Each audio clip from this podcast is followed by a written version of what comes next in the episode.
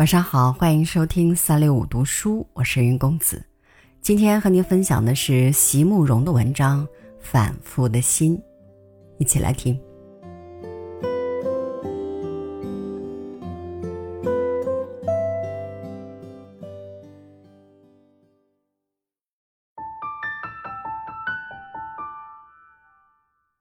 每次在两个孩子把我吵得受不了的时候。我就渴望能有和丈夫单独出游的机会，好怀念那些过去了的日子。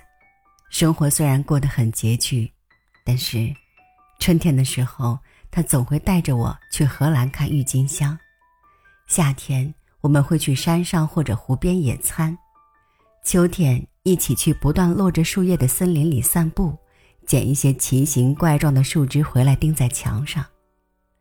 冬天雪下的太大的时候，我们就会在屋里生起火来。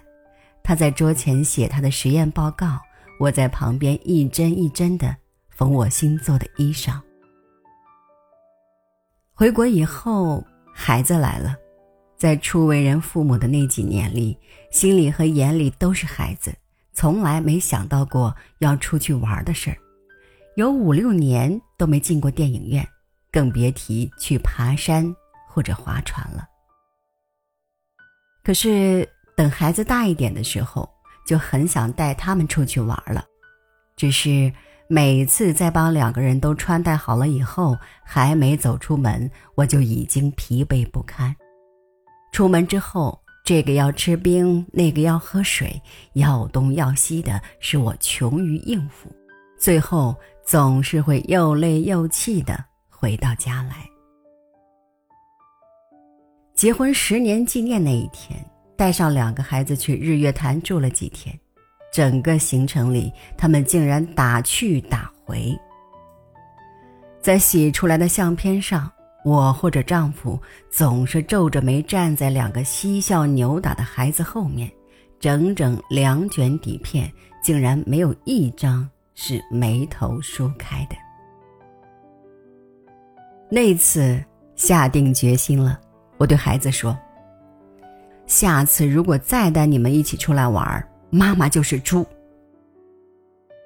下一次发了狠，把孩子托给朋友照顾，我和丈夫单独跑了一趟花莲和中横。风景仍然秀丽，山川并没有改变，可是再也回不到以前那种逍遥的心境里去了。白天在山上跑的时候，看到好的风景，我们会不约而同地说：“下次一定要带他们来看看。”玩了两天，没什么兴头，草草结束，赶快飞车赶回家去。一路上都在自责，觉得自己实在太自私了，把那样乖巧可爱的两个孩子放在家里，实在是很荒唐的事。孩子们。多无辜啊！在最应该出来吸收自然界知识的时候，却被自私又愚昧的母亲抛在家里。于是，下一次的旅行计划当然是以他们为主了。甚至在刚上路的那一天里，我还确实引导过他们对自然界观察的兴趣和方向。尽量做好一个温柔、耐心而又有智慧的母亲该做的事。问题是，他们并不很合作。三天下来，终于还是像以前那样打打闹闹的回到家来。把行李都卸下来以后，我对孩子说：“下次如果再带你们一起出去玩。”话还没说完，两个孩子一起抢着接下去。妈妈就是猪，然后哈哈大笑起来。是啊，他们已经把我看透了，知道在这一生里，我是会不断的反复着我自己的错误，知道在这一生里，无论如何，父母与子女之间的种种恩怨与牵绊是永远也理不出头绪来的了。